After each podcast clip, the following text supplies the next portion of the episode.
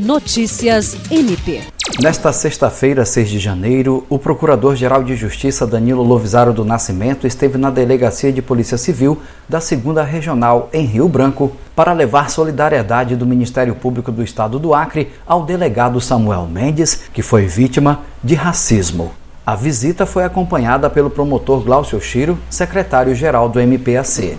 Na terça-feira, 3 de janeiro, um idoso se recusou a ser atendido pelo delegado, que é negro, e exigia a presença de um delegado branco, fato que motivou a sua prisão e que ganhou grande repercussão, especialmente nas redes sociais. Danilo Lovisaro ressaltou que é um episódio lamentável e que não se pode tolerar. Por isso, fez questão de trazer pessoalmente sua solidariedade e de externar o respeito e admiração pelo Dr. Samuel, que foi seu aluno na Universidade Federal do Acre. O delegado Samuel Mendes é titular da segunda regional, que fica no conjunto habitacional Cidade do Povo e está no cargo há 11 anos, já tendo ocupado outras funções na segurança pública. Jean Oliveira, para a Agência de Notícias do Ministério Público do Estado do Acre.